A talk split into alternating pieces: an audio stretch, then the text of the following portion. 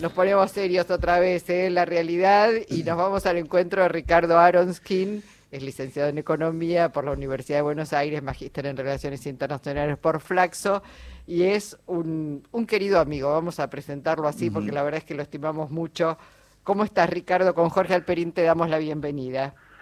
Eh, ¿Qué tal, querida Luisa y Jorge? ¿Cómo están? Bien, muy bien. Estamos con toda la primavera encima, mira, porque mañana, ah. eh, este, así que estamos, bueno, hoy con un clima así medio de celebración, eh, pero bueno, yo pensaba, ¿vuelve a haber problemas con el dólar? ¿Se vuelve a ensanchar la brecha?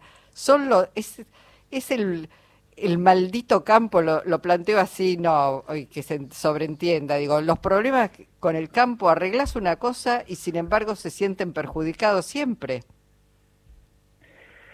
Bueno, eh, la verdad que yo entiendo que la, la, crisis, eh, la corrida que tuvimos, que fue el, el contexto de la salida del, del ministro Guzmán y que la la ministra Batakis no tuvo tiempo suficiente para eh, operar contra esa corrida, eh, empezó a frenarse, eh, producto probablemente de expectativas que generó la entrada de más al Ministerio de Economía, pero la verdad que para quebrar el clima de corrida que es muy fácilmente instalable en nuestra sociedad, se requeriría un refuerzo mucho más importante de las reservas. Yo la verdad que pensé que el ministro Massa iba a volver de Estados Unidos, ya que le dio tanta importancia y tanta prioridad esa visita, iba a venir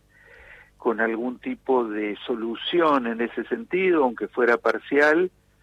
Eh, aparentemente hasta ahora no ha habido anuncios en ese sentido y, eh, cuando el Banco Central observó que muchos de los eh, productores agropecuarios o actores del sector agropecuario eh, que, habían obtenido los dólares, una cotización muy buena por sus dólares, querían volver a comprarlos eh, a un precio más barato, tuvo que tomar una, una medida de frenar esa situación.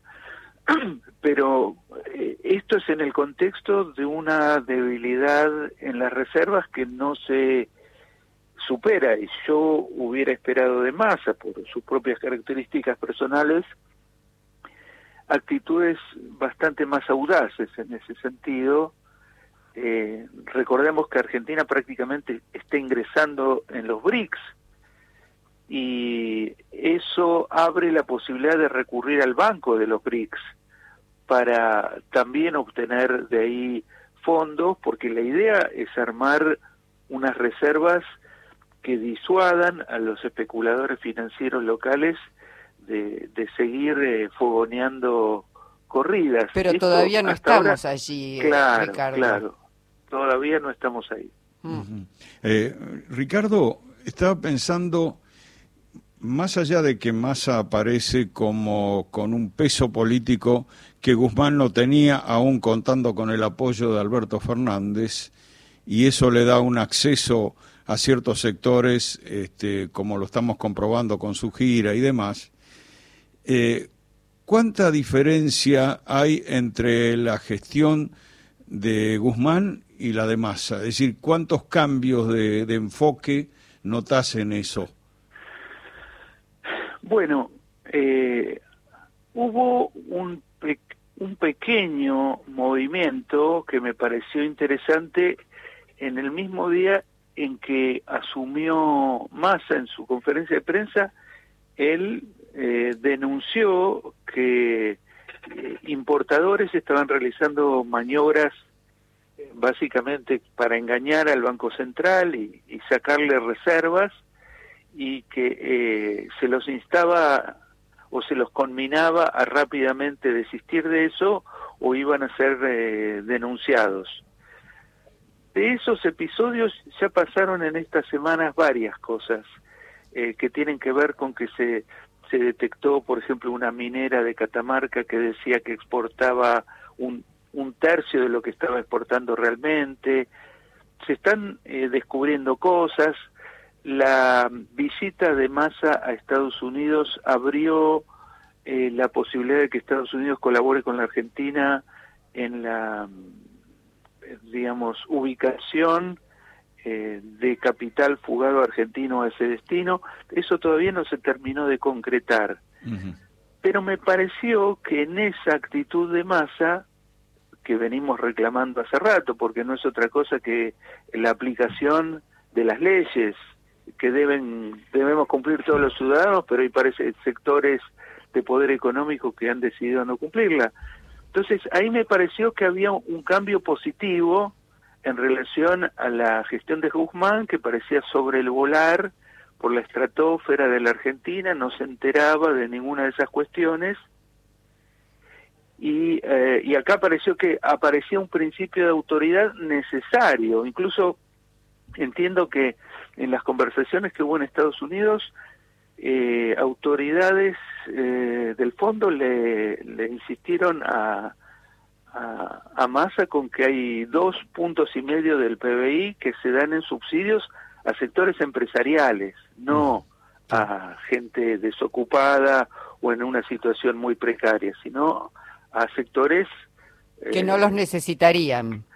Que no los necesitarían o en todo caso hay que revisar en qué medida los necesitan. Ahora, donde yo veo una continuidad muy preocupante es en este enfoque en relación a la inflación. Eh, yo veo ahí una cosa eh, muy preocupante porque ya sabemos a dónde la pasividad del ministro Guzmán nos dejó una inflación eh, en el 7%, eh, producto de la corrida que hubo antes de que se fuera Guzmán y que siguió después, hubo un proceso remarcatorio completamente delirante, por el cual cada empresa remarcaba en base a lo que se le ocurría, según el rumor que había escuchado, según estado, el estado de ánimo de su gerente. La cuestión es que tenemos un caos de precios enorme, pero en general con unas remarcaciones que pensaban por lo menos en un dólar a 300. Eh, pero esto se lo han dicho, perdóname Ricardo, se lo han dicho a, eh, en todo caso al secretario Tombolini, 74% de lo que facturan por venta las grandes superficies corresponden solo a 20 empresas. Esto es, a la concentración marcan y remarcan. Por, esas expectativas de un dólar a 300, cuando el dólar bajó, no bajó ningún producto. Están los repositores en, en góndolas registrando remarcaciones entre 120 y 180 por, eh, por ciento sobre algunos productos que no justifican de ninguna manera ese tipo de remarcación. Y en esas cuestiones no ha pasado nada. Sí, no ha pasado nada y es muy preocupante porque nosotros siempre trabajamos con la hipótesis de que para que la economía argentina entre por un un sendero de crecimiento real, de, crecimiento productivo, el Estado tiene que ocupar un, papel muy diferente al que ocupó en estos dos años largos eh, de la gestión de Alberto Fernández, que entiendo le imprimió un carácter eh, dialoguista completamente infructuoso, eh, y me parece que si Massa va a seguir por el mismo camino, eh, va a tener el mismo resultado que Guzmán. Sí, yo pensaba, Ricardo, que un factor fundamental es que el Estado, entre otras funciones, una centralísima es la de disciplinador. Y me parece que ese es uno de los mayores déficits que tiene este gobierno desde que asumió. Eh, no, no es un Estado que inspire a los distintos actores poderosos eh, un temor de que si se salen de las reglas puedan sufrir las consecuencias, ¿no? Y me parece que esa falta de un Estado que sea capaz de disciplinar por, por una decisión del propio de este, de este Estado, ¿no? Eh, me parece que alienta a los actores poderosos a, a saltearse las reglas, ¿no? Sí, y, y sorprende más teniendo en cuenta que el presidente de la Nación es un hombre del derecho, es un hombre que es profesor en la Facultad de Derecho, eh, por lo cual eh, entiendo que entiende el valor de la ley. Eh, y sin embargo, él mismo ha contado en un programa de televisión, refiriéndose a la ley de góndolas, me acuerdo, el gato silvestre le dijo al presidente, pero no se está cumpliendo la ley de góndolas. Y el presidente le dijo, le dijo sí, efectivamente no se está cumpliendo la ley de góndolas. Claro. Como, como lo podría decir yo pero es el presidente de la nación y aparte se tiene que ocupar de que se apliquen y cumplan las leyes. Mm. Eh, ley que aparte salió bajo esta gestión y sin embargo las empresas han decidido que esa ley no la cumplen. Claro. Imagínate si esto se trasladara al conjunto de la población. Yo no tengo ganas de cumplir cierta ley, no la cumplo.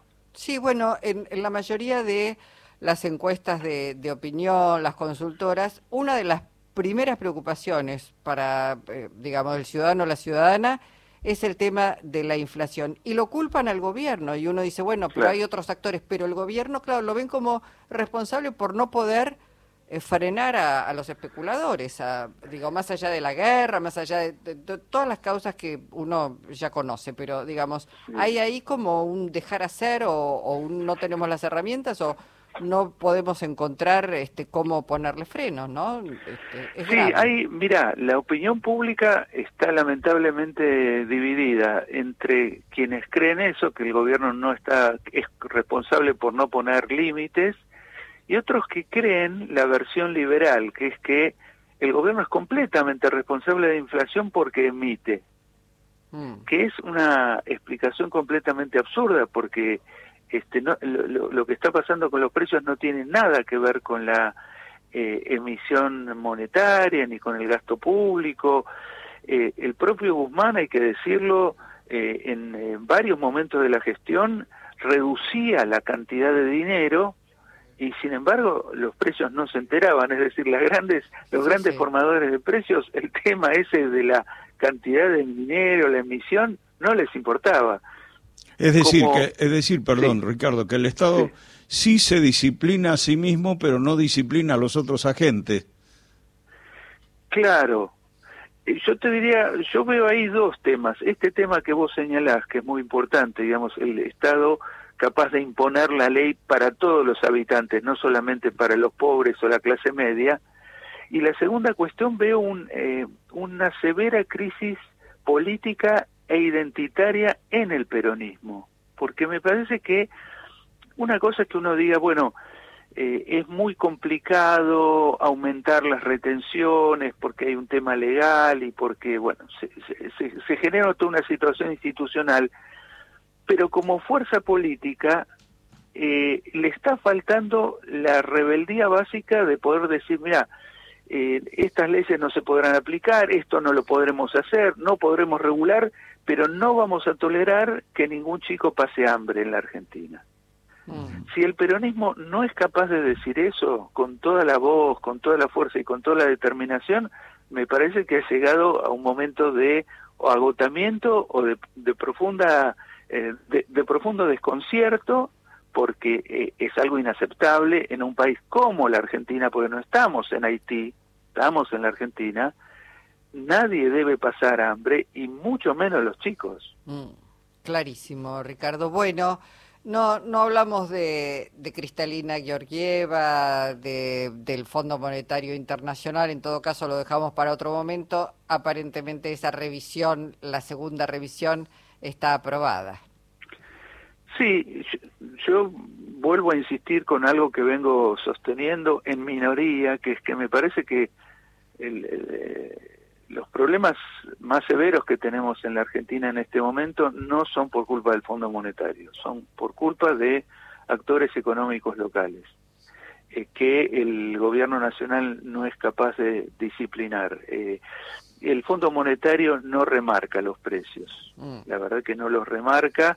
El Fondo Monetario no puso la carne a 1.500 pesos el kilo, no lo hizo el Fondo Monetario lo, hicieron todos estos años. Los medicamentos subieron, no, no tienen nada que ver con las políticas del Fondo Monetario. Es decir, eh, yo creo que a veces la, la, palabra Fondo Monetario termina eh, impidiendo un análisis, una comprensión profunda de lo que pasa en nuestro país.